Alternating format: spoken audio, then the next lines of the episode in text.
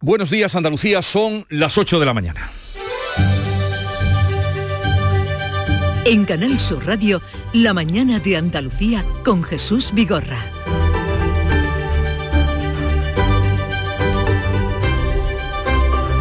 Dieciséis días ya de conflicto en Ucrania, una guerra que seguimos desde las pantallas, pero está muy lejos de ser una película. La realidad son imágenes terribles que hemos comenzado a ver, el horror de la guerra y todas las guerras, los muertos sin sepultura, los cadáveres apilados en fosas comunes. Y a medida que avance esta locura colectiva, peores días nos van a deparar esta sin razón. Mientras la diplomacia ha vuelto a fracasar, por la mañana se vieron los ministros de Exteriores ruso y ucraniano en Turquía y no hubo acuerdo. Por la noche, encuentro en el simbólico Palacio de Versalles entre jefes de Estado y presidentes de la Unión Europea. Buenas intenciones, pero nada que pueda detener esta guerra. Esta mañana se concede una tregua para habilitar corredores humanitarios, mientras Andalucía se desborda de solidaridad y camiones de ayuda rumbo al este de Europa. Las consecuencias económicas las vamos conociendo y padeciendo. Suben los carburantes, los transportistas anuncian paros, la flota pesquera se tendrá que quedar amarrada a puerto los negocios hacen cuentas y grandes empresas plantean el cierre por falta de material y porque no pueden pagar la luz. En Canal Sur Radio, la mañana de Andalucía con Jesús Vigorra. Noticias. Enseguida desarrollamos estas noticias, pero antes vamos a recordar y esperar la lluvia, informe del tiempo. Social Energy. La revolución solar ha llegado a Andalucía para ofrecerte la información del tiempo. Lloverá hoy en Andalucía y las precipitaciones se van a extender de oeste a este. Pueden ser localmente fuertes en el tercio occidental, también en el valle del Guadalquivir. La cota de nieve se situará en torno a los 2.000 metros en el interior oriental. Hay pocos cambios en las temperaturas. Mañana sábado dará una tregua a la lluvia. Volverán las precipitaciones el domingo. Con Social Energy, di no a la subida de la luz y ahorra hasta un 70% en tu factura con nuestras soluciones fotovoltaicas. Aprovecha las subvenciones de Andalucía y pide cita al 955 44 11 11 o en socialenergy.es. Solo primeras marcas y hasta 25 años de garantía. La revolución solar es Social Energy. Y ahora vamos a conocer cuál es la situación del tráfico en Andalucía. Desde la DGT nos informa David Iglesias. Buenos días. Buenos días. A esta hora pendientes de Granada. La GR30 registra tráfico lento a la altura de Armilla, de entrada a la capital granaína. Tengan mucha precaución en esta vía. También en Sevilla, complicaciones a esta hora de entrada por la A49 en Camas, sin la AP4 en las cabezas de San Juan. En Cádiz, precaución en la A4 y en la CA33 a la altura de San Fernando. También tráfico lento de entrada a la capital gaditana y también de entrada en Málaga a esta complicaciones en la 357 a la altura del polígono industrial de amoníaco. Si me toca el bote del Eurojackpot de este viernes, exijo pasar a ser conocido como Iván el del Eurojackpot y que mi hija sea Marta la despreocupada y mi nieto Hugo el Sibarita y así con los que vengan, el bisnieto, el otro y el otro. Eurojackpot, el megasorteo europeo de la 11. Este viernes por solo 2 euros, bote de 72 millones. Eurojackpot, millonario por los siglos de los siglos. 11. Juega responsablemente y solo si eres mayor de edad. La mañana de Andalucía con Jesús Vigorra. Vamos a contarles la actualidad de este día 11 de marzo, donde por cierto se cumplen dos años hoy de la declaración del COVID, que ahora está relegado en la parte informativa, dos años de la declaración de una pandemia y una enfermedad mundial. Pero se cumplen también 16 días de guerra en Ucrania. Kiev y otras grandes ciudades resisten el asedio ruso, pero Moscú va poco a poco ganando terreno. Beatriz Galeano. A partir de esta hora, desde las 8 de la mañana, Rusia va a permitir la apertura de corredores humanitarios en Kiev, Yarkov, Chernigov, Sumi y Mariupol, pero quienes salgan tendrán que facilitar de antemano sus datos, por lo que se prevé que hoy la evacuación sea todavía más lenta. El presidente Zelensky, el presidente ucraniano, dice que ayer pudieron salir 40.000 personas y consiguieron entregar toneladas de comida y medicamentos a varias ciudades, pero que no fue posible en Mariupol, donde los tanques rusos mantuvieron durante todo el día las vías cortadas. Dice Zelensky que hoy volverán a intentar ayudarlos. Díganle a la gente de Mariupol que estamos luchando, que no nos rendiremos. Si pueden escribirles, hablarles, cuéntenle que no dejaremos hasta liberarlos de la tortura que padecen. Mariupol es sin duda el centro de la tragedia. Allí han muerto 1.200 civiles, decenas de cuerpos están sin identificar y están siendo enterrados ya en fosas comunes, envueltos en plásticos por improvisados sepultureros. Solo quiero que esto se acabe. No sé quién tiene la culpa. Malditos sean.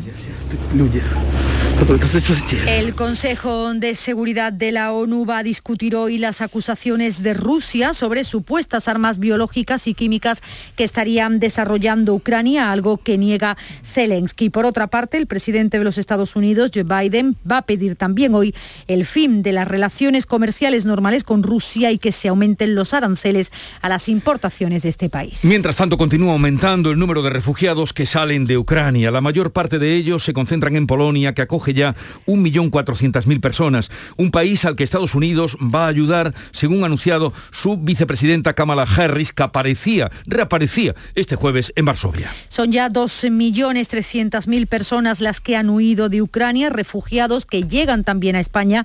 Este jueves los ha visitado en Madrid el presidente del gobierno, Pedro Sánchez. Nuestro país tiene tres grandes centros de acogida en Alicante, Barcelona y Pozuelo. Esto les decía el presidente español proveerles de todos los derechos, darles toda la información y agilizar al máximo todos los trámites para que de alguna manera el tiempo que estéis entre nosotros os sintáis como si estuvierais en vuestro país. El presidente ha anunciado también que hoy van a llegar 30 niños enfermos de cáncer con sus familias para ser tratados en hospitales españoles. Y es que la solidaridad se multiplica. Ya son cientos de actividades las repartidas por toda Andalucía. En Almería, los 20 niños de un orfanato de Ucrania que hay en un pueblo cerca de los bombardeados serán rescatados por una expedición organizada por dos particulares apoyados por los alcaldes de la comarca del río Andarás. Carlos Juan, Almería. La iniciativa ha partido de David González, esposo de la directora del colegio de Alama de Almería, al que hace años llegó una mujer ucraniana con dos niños adoptados en el orfanato. Ante la situación actual, el objetivo es rescatar a otros 20 menores y a sus cuatro tutores legales.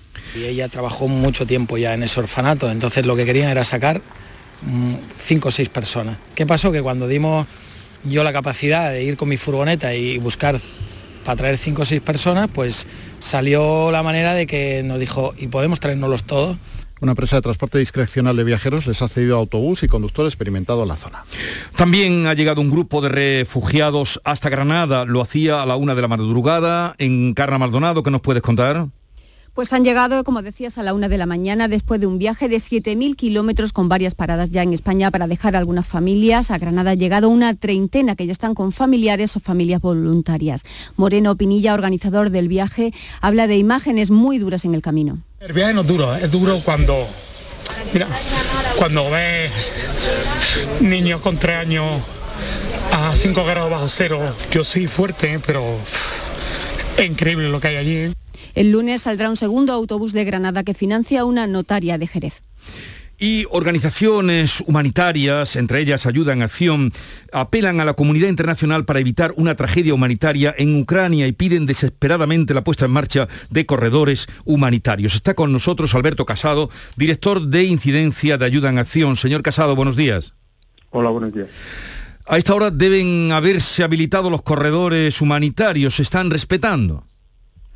Bueno, pues eh, esperamos que se respeten y efectivamente es una de las peticiones que no solo Ayuda en Acción, sino muchísimas organizaciones estamos haciendo. La, necesidad de establecerlos y que, que sean supervisados además por Naciones Unidas es, imperativa.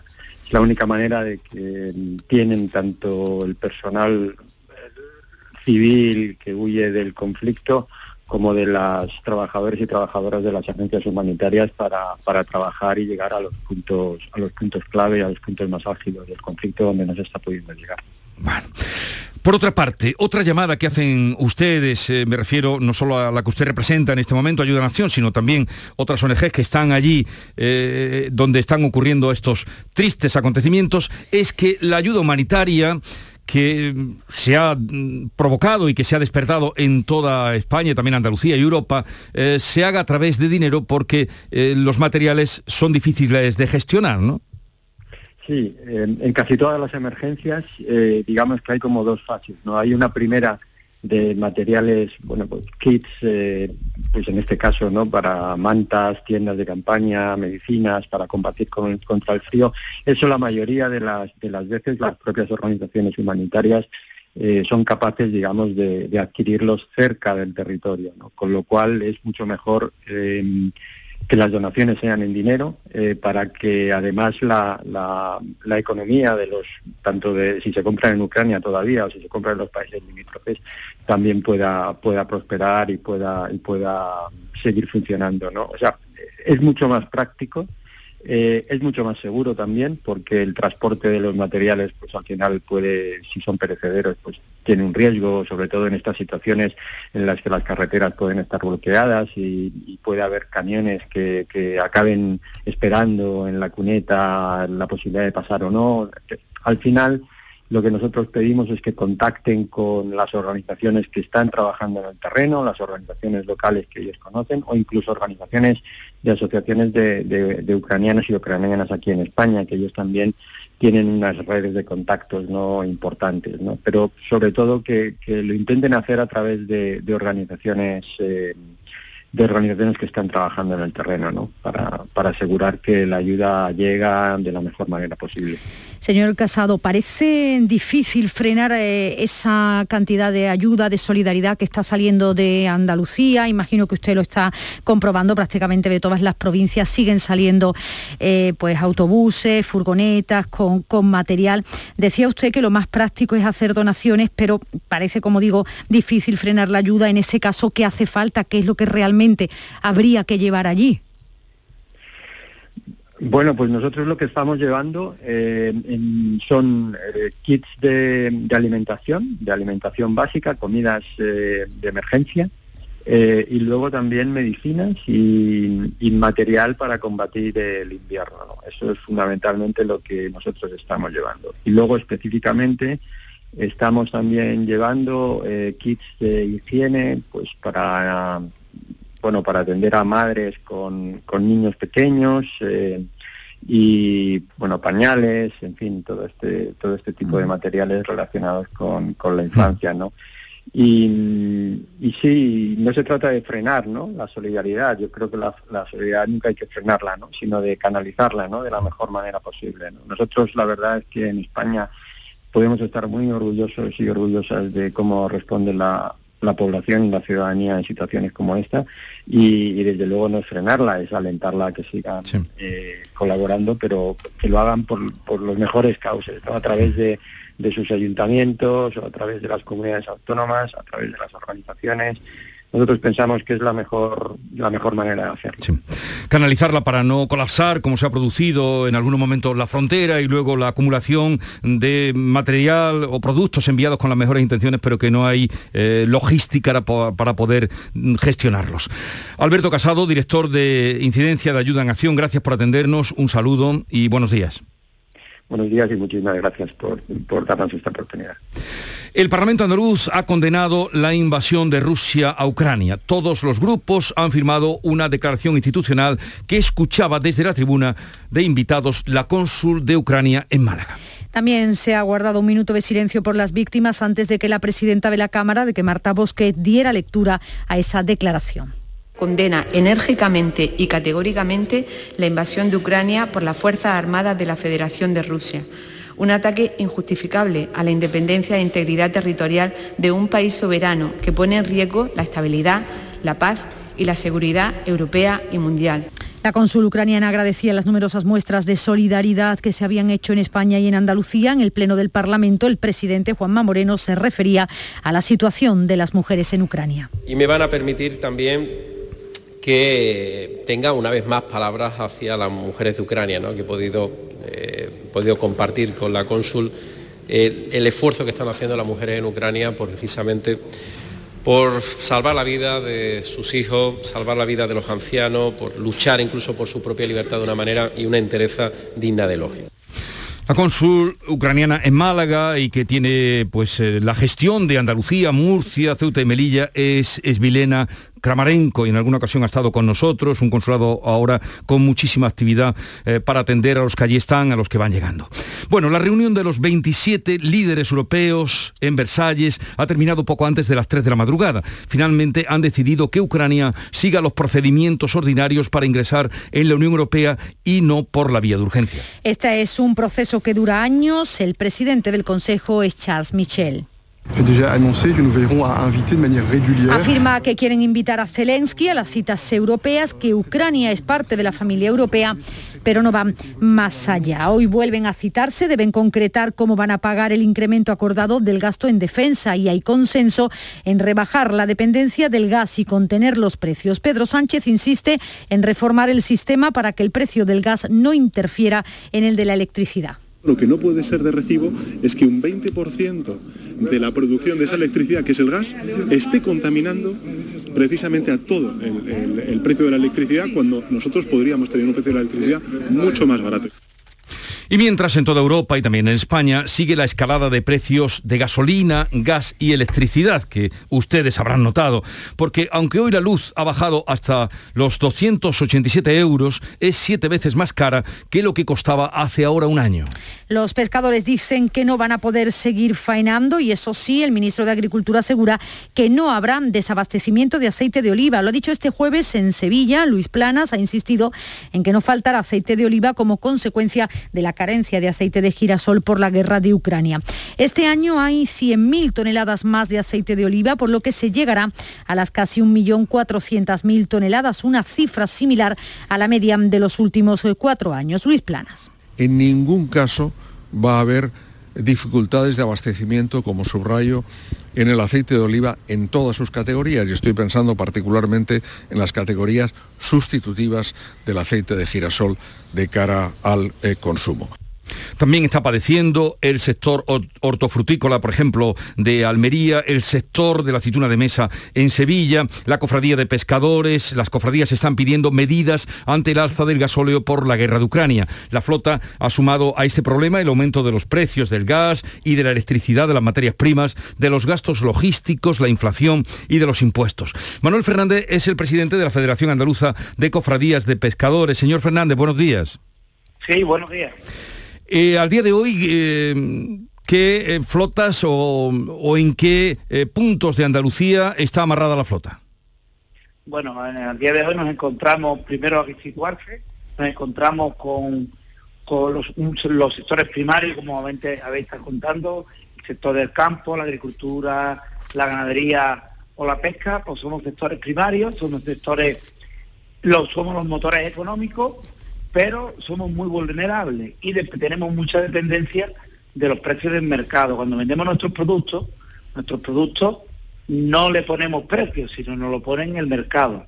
De ahí que no podamos tener ese margen económico, es decir, tenemos, sacamos una producción con unos costes sin saber cuánto vamos a obtener por ello. De ahí que siendo los motores económicos de inicio del sector primario, pues tenemos unos apoyos económicos pues desde siempre por parte de la Unión Europea, por parte del Gobierno de España, y en el momento que nos salimos un poco, nos desviamos, estamos tan justos que nos desviamos de, los gastos, de unas subidas como está ocurriendo con el combustible, pues resulta que se convierte en una actividad y totalmente inviable. Ahora mismo somos tan vulnerables que con, el, con la subida del combustible pues nos encontramos parte de la flota que ya el propio combustible supera la venta del barco.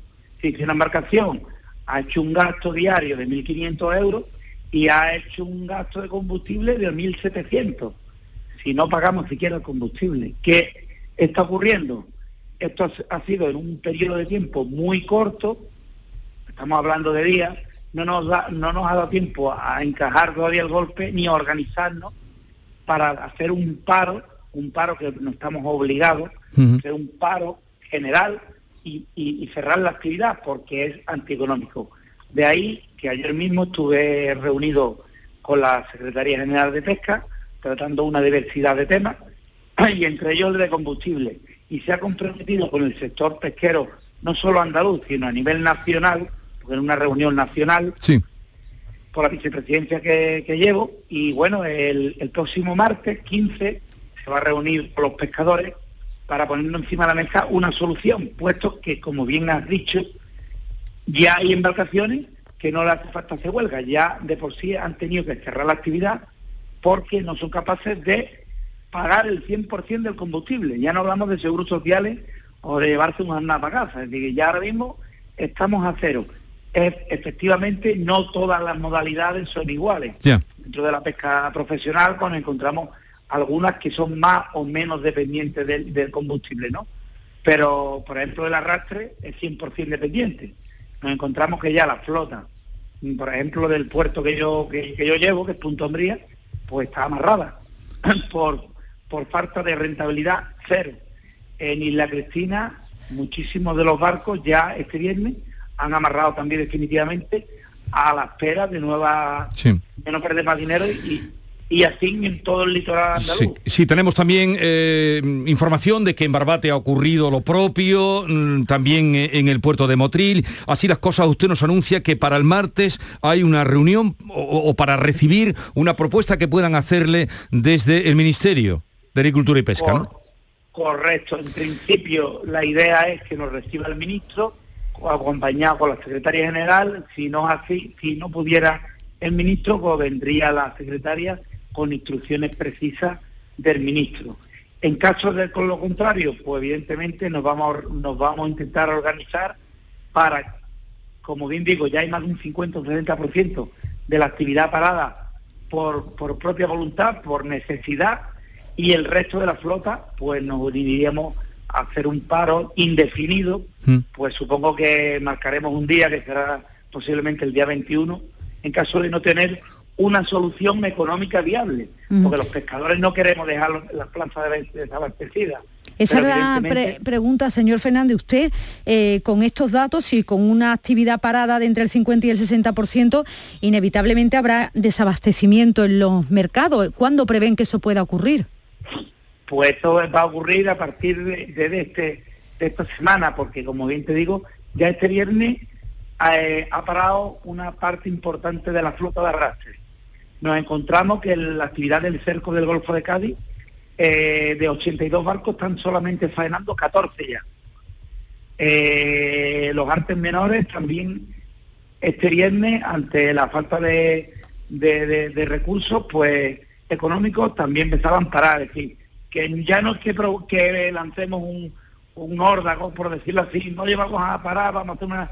No, no, es que los propios armadores no, están no nos ha dado tiempo a reunirnos en, modo global para decidirlo cuando ya los propios armadores han tenido, se ven obligados y los propios marineros, ¿no? Que vamos a ir al mar para pagar los seguros sociales y el resto de gastos. Parece mentira que lo que no consiguió la pandemia lo vaya a conseguir ahora el precio del gasoil. Manuel Fernández, presidente de la Federación Andaluza de Cofradía de Pescadores, gracias por estar con nosotros. Suerte para esa propuesta, para esa negociación que tienen abierta y a ver cómo, cómo van los próximos días. Un saludo, buenos días. Muy bien, muy bien. Un saludo y fuerza a todo el mundo ante esta crisis. De acuerdo. Eh, hay también otra, mm, otra fecha y puesta, que es el 14, el, el próximo lunes, que habrá un paro que podría convertirse en un paro indefinido de los transportistas. Y en Córdoba también los constructores piden la revisión de precios para poder seguir con las obras. Ana López. La subida de la electricidad y de las materias primas por la guerra de Ucrania está elevando, dicen, hasta un 40% el sobrecoste a estas empresas de la construcción y está poniendo en peligro, dicen, incluso obras públicas, no solo privadas en la provincia. Así lo advierten desde Construcor. Su presidenta, María Dolores Jiménez, pide a las administraciones que revisen esos precios de licitación para evitar que las empresas, que algunas han tenido ya que parar su actividad temporalmente, se vean abocadas al cierre tanto en obra pública como en obra privada, son contratos que se han firmado, que no están sujetos a revisiones de precios y todo pues se ha encarecido muchísimo, se ha encarecido en algunos casos hasta el 40 o el 50%, con lo cual es totalmente inviable la mayoría de las infraestructuras que, hay que desarrollar e intentar buscar una solución porque eso abocaría que muchas empresas incluso pues tengan que cerrar. Una situación además que puede afectar al empleo, que está tirando, por cierto, del descenso del paro en la provincia. Y es que en 2021, según conocimos ayer, se registraron 8.000 operaciones de compraventa de vivienda en Córdoba, el dato más alto en 13 años. Esta subida de precios provoca ya reacciones en algunas grandes empresas como Acerinox, que ha planteado un ERTE a sus 1.800 trabajadores. Fermín Soto. Bueno, pues desde el comité de empresas aseguran que este ERTE les ha sorprendido, sobre todo después de que, la compañía presentara a finales de febrero lo que calificó como los mejores resultados económicos de su historia, ya que había multiplicado por 11 eh, su resultado neto eh, positivo hasta alcanzar los 570 millones de euros, el más alto desde su fundación en 1970. Empresa y comité eh, tienen ahora 15 días para negociar este ERTE, este expediente de regulación temporal de empleo reiniciarán las conversaciones el próximo lunes, podría afectar a más de 1.800 empleados de la acería. Este 11 de marzo se cumplen dos años de la declaración de enfermedad mundial por parte de la Organización Mundial de la Salud del coronavirus. Pues bien, la mascarilla seguirá siendo, dos años después, obligatoria en interiores y se cambia el sistema de vigilancia para asimilarlo al de la gripe. Son los acuerdos a los que han llegado Ministerio y comunidades autónomas en la reunión que tuvieron este jueves. Los datos de coronavirus ya solo se van a referir a los casos graves y a las hospitalizaciones, pero no se ofrecerá el número total de positivos. Por lo que se refiere a las mascarillas, se prevé que su retirada está cerca, aunque Carolina Darias, la ministra, sigue sin dar fechas. Yo entiendo que hay interés en el cuándo y es verdad que todo apunta a que en un cuándo está cada vez más cerca, pero para nosotros es tan importante el cuándo como el cómo. Por tanto, tenemos que ponernos de acuerdo no solamente en el cuándo, sino en el cómo. Y cuando eso se produzca, ya lo, ya lo daremos a conocer. En España se frena el descenso de casos, solo ha bajado un punto la incidencia en las últimas 24 horas y es que ha habido un repunte en ocho comunidades autónomas, entre ellas Andalucía. Aquí la tasa de incidencia ha vuelto a subir tres puntos con un incremento destacado en la capital gaditana con 458 casos, casi el doble que la andaluza, se ha producido días después de la celebración del carnaval. En Málaga el Sindicato Médico y el Colegio de Médicos han hecho balance de las agresiones ocurridas en 2021. Oigan ustedes este dato, hubo 187 agresiones a sanitarios de la provincia Matípola.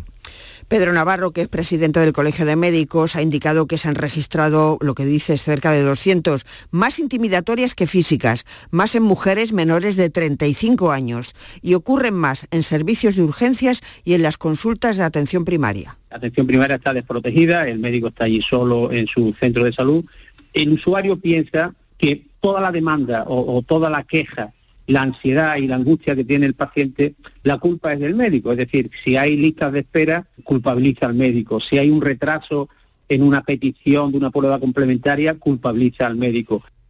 El sindicato médico pide ante esto más sanciones y medidas administrativas para prevenir estas agresiones. Una veintena de colectivos se han manifestado este jueves a las puertas del Parlamento andaluz para reclamar el cierre inmediato del vertedero de residuos tóxicos del municipio nubense de Nerva. Sonia Vela. Pues quien fuera el defensor del pueblo andaluz, José Chamizo, leía el manifiesto de esta protesta que recorría las inmediaciones de la sede del Parlamento andaluz y además contaba con el apoyo de una veintena de colectivos sociales, de un buen número de vecinos de Nerva y de otros municipios de Huelva y de Sevilla. No les vale ya el reciente anuncio desde el gobierno andaluz de ese cierre paulatino y ordenado del vertedero. Dicen que están hartos de promesas incumplidas. Es una situación insoportable Vivimos a 700 metros de millones de toneladas de residuos tóxicos y peligrosos. Nuestros hijos salen a jugar en estas circunstancias y de la actualidad política destacamos que el PP logra formar gobierno en Castilla y León gracias a un acuerdo con Vox que entra por primera vez en el gobierno en un ejecutivo autonómico. El popular Fernández Mañueco les ha cedido la vicepresidencia y tres consejerías, además de la presidencia de las Cortes, un pacto que llegaba, según Fernández Mañueco, para evitar la repetición electoral. Vamos a decir basta ya de que los políticos se miren el ombligo, vamos a empezar a hablar solo de lo que importa a los ciudadanos. También Juan García Gallardo, llamado a ser vicepresidente, asegura que van a gobernar para todos.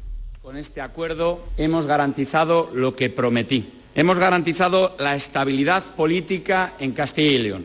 Hoy este acuerdo es un triunfo para todas las personas de Castilla y León. Un acuerdo de gobierno que permite precisamente un gobierno sólido, estable, que garantice cuatro años de gobierno. Echa a andar el gobierno en Castilla y León y el comité organizador del Congreso Extraordinario del PP ha proclamado a Alberto Núñez Feijóo como candidato único a ese cónclave extraordinario que se va a celebrar en Sevilla los días 1 y 2 de abril. La otra candidata que se había presentado no ha logrado reunir los avales necesarios. El presidente del comité organizador, Esteban González Pons, ha señalado que solo Feijóo cumple los requisitos después de haber presentado 55.580 avales. Todo pues ya para previsto para el día 1-2 de abril, Congreso del PP en Sevilla. Son las 8.30 minutos, estamos a punto de llegar. Tiempo ahora para la información local.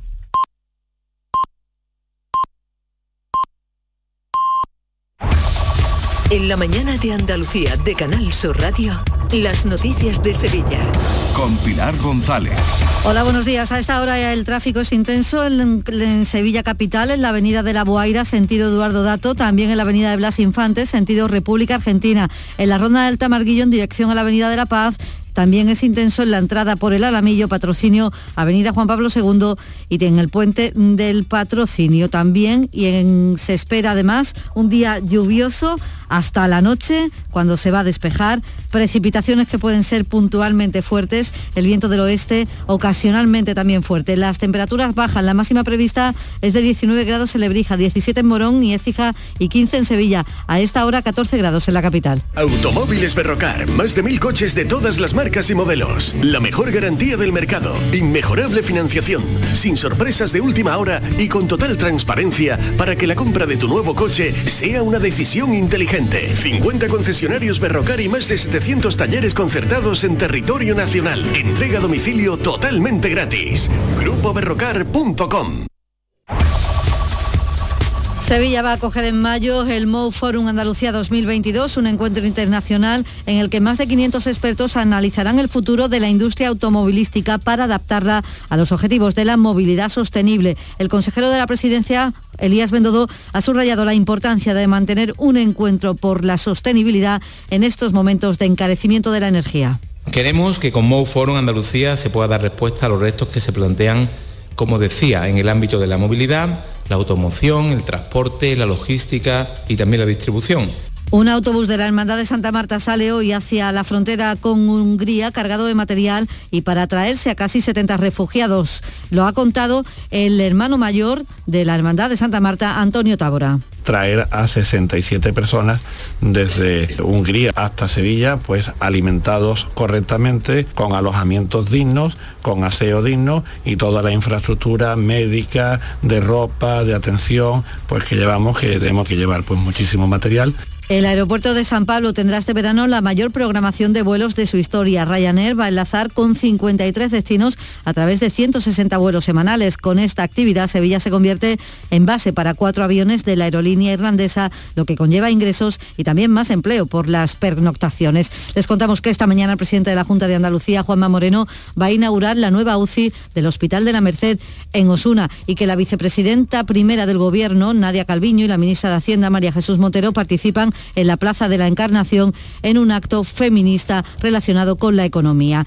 Un hombre de 64 años ha sido denunciado por la Policía Local de Sevilla por circular con su coche por el carril bici del puente del Alamillo. Era a las 6 de la tarde, ha dado positivo en alcoholemia y tenía el carnet de conducir retirado desde 2016. Y Real de la Jara recupera el rito de la matanza del cerdo ibérico después de dos años sin poder celebrarlo. En esta undécima edición que comienza hoy hay jornadas técnicas y numerosas actividades para los visitantes. El alcalde José Manuel Trejo considera que es una gran oportunidad para conocer el pueblo, sus costumbres y la dehesa ponemos en valor muchas de las cosas buenas que tenemos en el pueblo, cultura, tradición, las buenas costumbres, eh, nuestra gastronomía, que, es única por, dos motivos, por, nuestro patrimonio natural y por la manera que tienen los, ganaderos de, alimentar a, a los animales sueltos por el campo. Y este mediodía comienza el mercadillo de Nuevo Futuro en la Fundación Valentín de Maradiaga, que está en la avenida de María Luisa, en el pabellón de Estados Unidos. Iberfurgo. El alquiler de furgonetas con una nueva y variada flota de vehículos industriales en Sevilla les ofrece la información deportiva. Nuria Gaciño, buenos días. Buenos días. Victoria del Sevilla ante el West Ham en la ida de los octavos de la Liga Europa. Con nueve bajas afrontaba el partido del Sevilla, la última la de Rakitic, en el calentamiento por culpa de una gastroenteritis. Pese a ello, el equipo tiró de casta y mostró su lado más competitivo, sobre todo en la segunda parte, que fue cuando la grada del Sánchez Pijuán animó como en las grandes citas y ayudó a que Munir terminase marcando el gol del triunfo en el minuto 60. Pero antes de la vuelta, la semana que viene, toca Liga. El domingo el Sevilla visita al Rayo y el Betis recibe al Atleti de Bilbao. ¡Guau! ¡Vaya furgoneta! La he alquilado en Iberfurgo. Está súper nueva. No parece de alquiler. Ya, en Iberfurgo disponen de una flota en perfecto estado y te ofrecen presupuestos a medida. En Iberfurgo somos expertos en alquiler de furgonetas de carga, pasajeros y carrozados. Visítanos en iberfurgo.com o en Sevilla en el Polígono Industrial Parsi. Y desde hoy hasta el domingo, Miguel Poveda en el Cartuja Center y el musical Ghost sigue en Fibes. A esta hora tenemos 14 grados en Brené, 13 en Isla Mayor, 8 en Pedrera, 14 en Sevilla.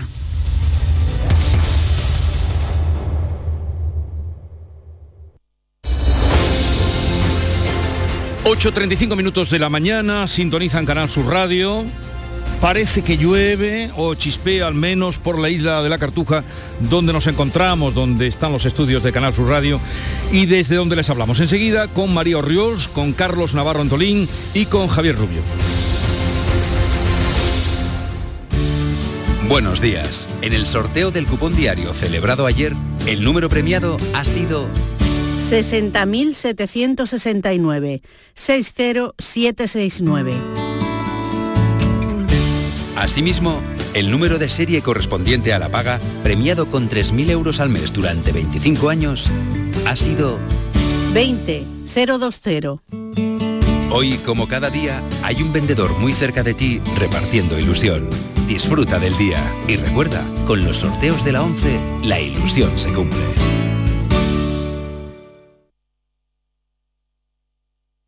En Vitaldent, este mes, 15% de descuento en tu tratamiento dental. Porque sabemos que tu sonrisa no tiene precio. ¿Cuál?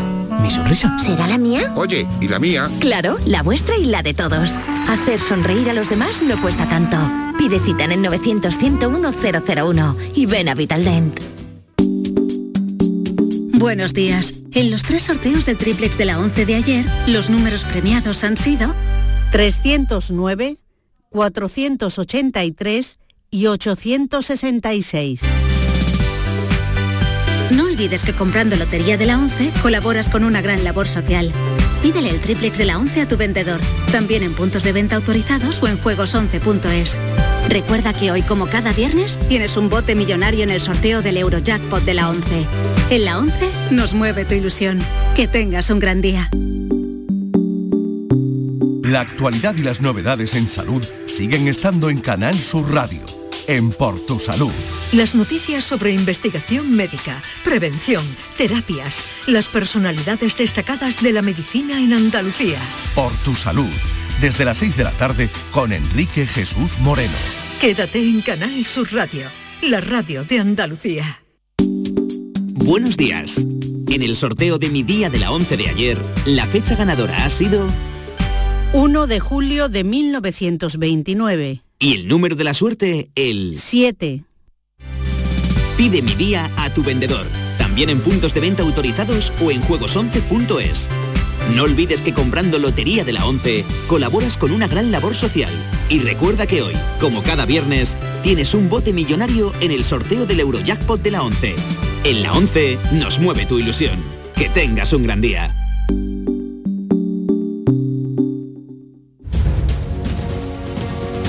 La mañana de Andalucía con Jesús Vigorra.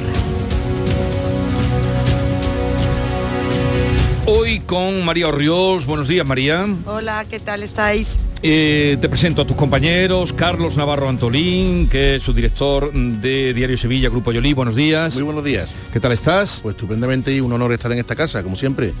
Eh, pa- para nosotros es igual. Pues me alegro que sea así, porque si no mala cosa, ¿eh? no me llaman más, claro. Y yo quiero Tú- repetir, ¿eh? Tú arrímate, arrímate. Yo me arrimo todo lo que puedo, pero bueno. Y ahora hablaremos también. Y a usted porque yo venga, ¿eh? Jesús. Ah, ta- también, bueno, ¿con María has coincidido alguna vez, Carlos? Nunca, no Yo creo que no- No, no, pues aquí Pues estamos. mira, hoy vamos a debutar. Hoy el cartel es bueno, me refiero de aquí. me Hoy es buen cartel, hoy es buen cartel. Eh, pues el cartel que completa, ahora diremos por qué esto de esta alusión al cartel. Eh, Javier Rubio, redact- redactor jefe de ABC, buenos días, Javier. Hola, muy buenos días.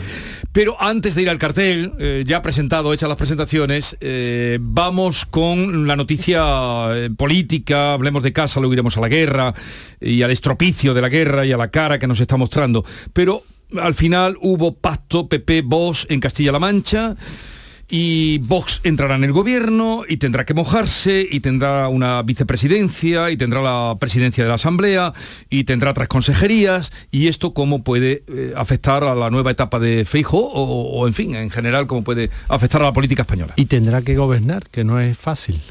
Porque, claro, muchas veces creemos que "Buah, va a entrar en el gobierno. A entrar en el gobierno se implica tomar decisiones. Y las decisiones mm, gustan a una parte del electorado que es mm, proclive o, votante o simpatizante o como quiera llamarlo y disgusta a otra parte del electorado o sea lo que viene siendo la política desde los griegos hasta ahora vamos así que ahora vamos a ver qué es lo que realmente de todo lo que propone Vox porque propone muchas cosas, realmente es capaz de llevar a la práctica.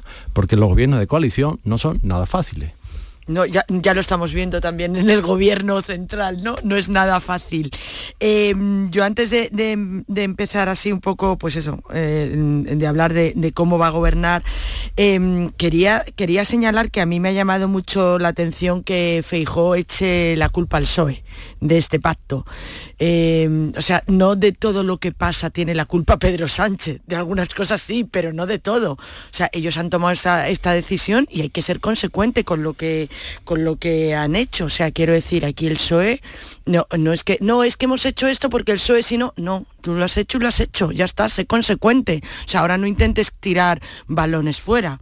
Eso me llamó bastante la atención de las declaraciones de ayer de Feijó, que además es como eh, le, le hace como culpable, con lo cual yo creo que deja un poco en entredicho que no está muy de acuerdo con ese pacto. No sé vosotros qué pensáis, pero a mí me dio la sensación como, no es que la culpa la tiene el PSOE. Si estuviera muy de acuerdo con ese pacto hubiera dicho, doy las gracias al PSOE, ¿no? Bueno, si no estuviera tan de acuerdo lo hubiera eh, prohibido, lo hubiera... mm, Es que yo no sé si él todavía se siente, no sé, Bueno, capacitado.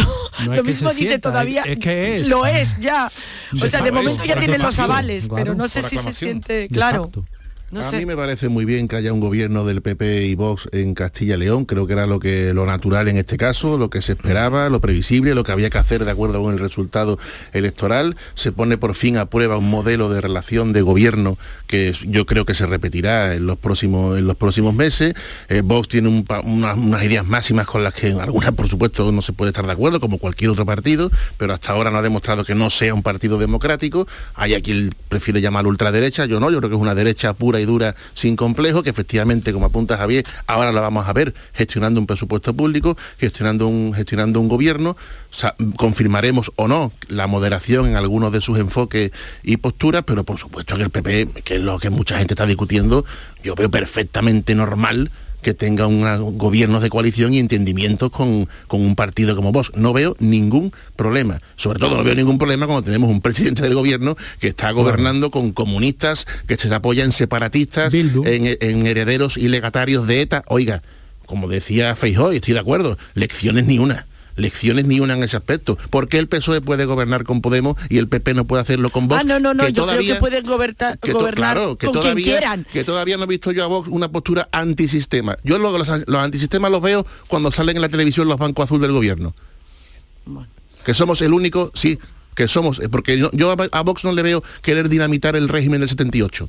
No, en absoluto. Podría haber ideas, eh, algunas espantosas, se puede estar de acuerdo. De ideas que se damos puede o bastante no. pasos Sí, para pero, atrás. eh, bueno, sí, pero ideas. Va- Vamos a ver ahora, como dice Javier, insisto, cuando, cuando gobierne. Vamos a ver, porque eso, por supuesto que lo de la, estar contra las peleas de las autonomías, hasta el propio Vázquez ha tenido que decir que es una idea máxima absurda. Porque, evidentemente, pero todos los partidos tienen ideas máximas, pero ahora es cuando lo vamos a ver de verdad en la práctica.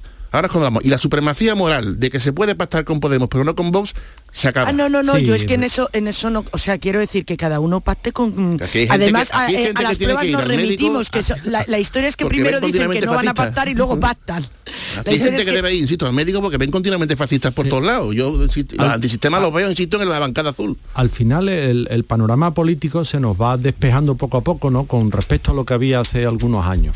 Y, estamos apuntando a un bipartidismo imperfecto en el que hay como dos, no voy a usar una palabra que me suena muy mal y con muy mal recuerdo, ¿verdad? En España. Hay como dos bloques y en esos dos bloques hay dos partidos que ocupan la posición central, más o menos, PSOE-PP, como siempre ha sido, y tienen por su derecha otro partido em, que no le queda más remedio que apoyar a un gobierno del PP para que no gobierne la izquierda, y a la izquierda del PSOE no le queda más remedio a ese eh, conglomerado de mm, separatistas, mm, eh, bildutarra, eh, comunista, izquierdista, anticapitalista, en fin, toda esa amalgama que hay ahí, no le queda más remedio que apoyar al PSOE para que no gobierne la derecha. Eso es, en esencia, lo que tenemos ahora mismo en el panorama español.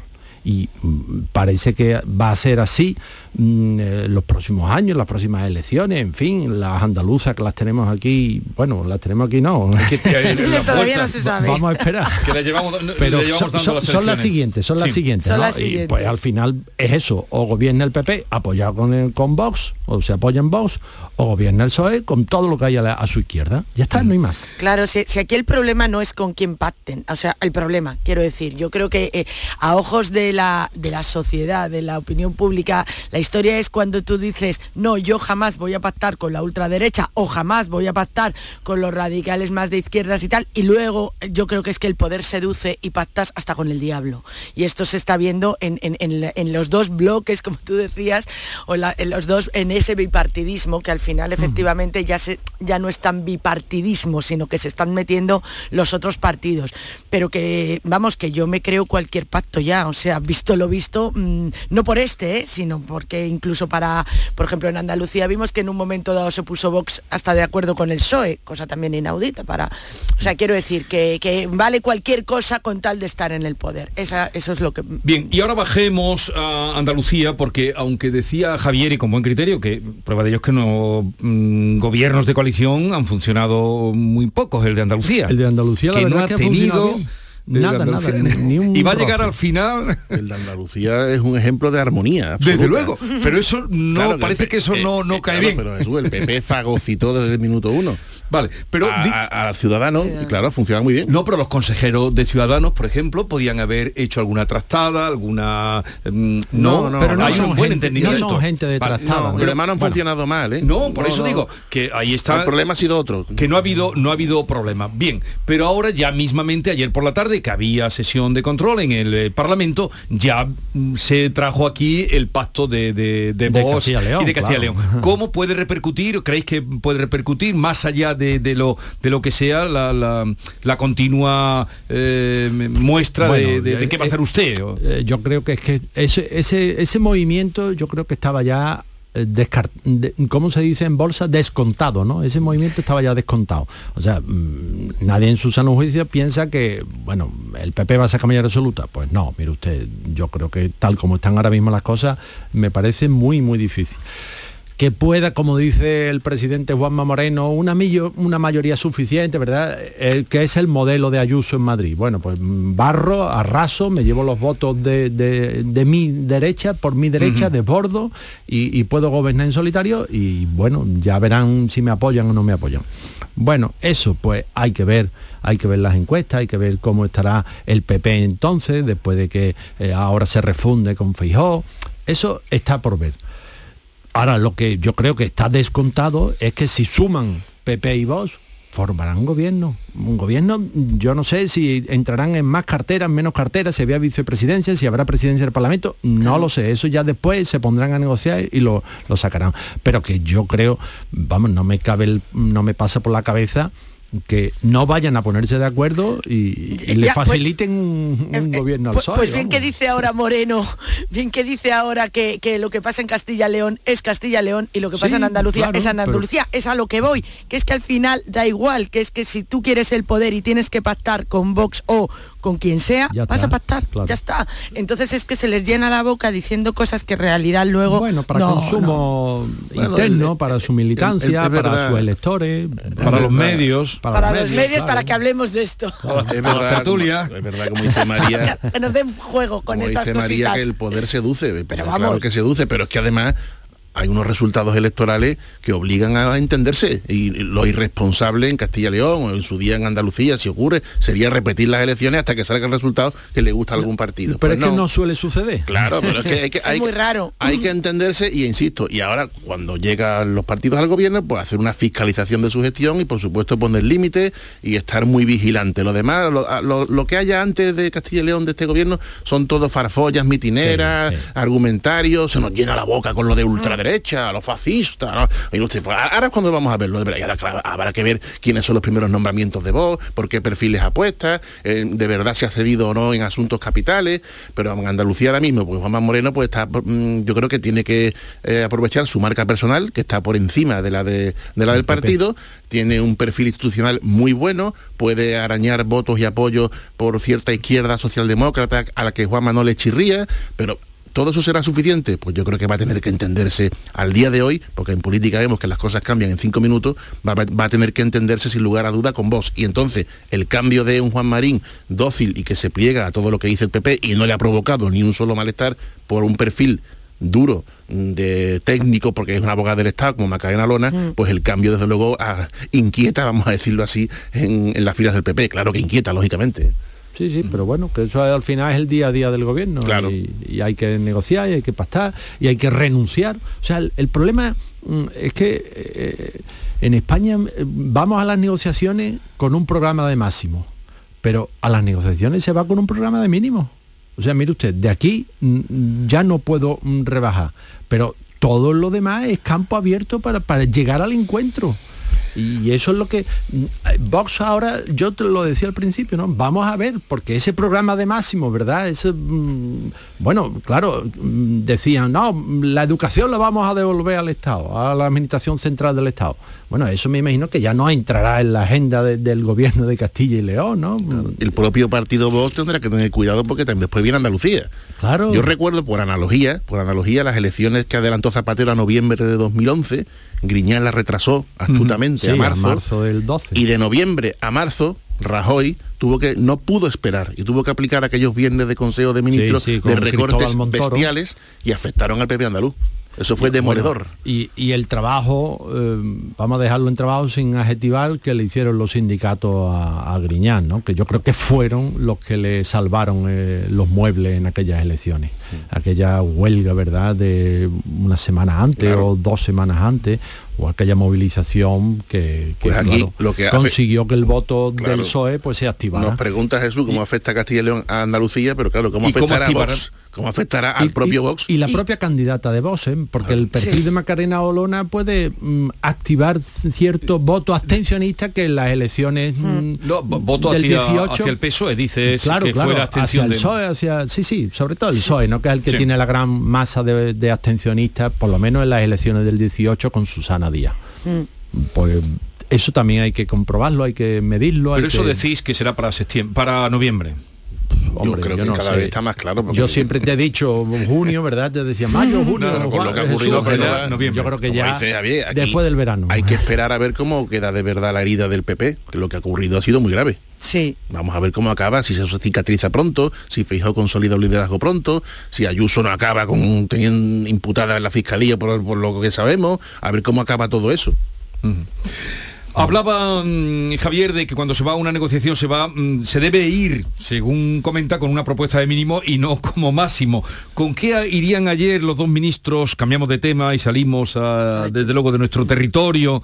eh, a la guerra preocupante y alarmante. ¿Con qué máximo iría el ministro No, de Exteriores el, ruso el, máximo de Ucrania? de- el máximo, la línea máxima de, de Rusia, pues, lo dijo el- el ministro de Exteriores, ¿no? Que ellos no han atacado a Ucrania. Lo dijo así.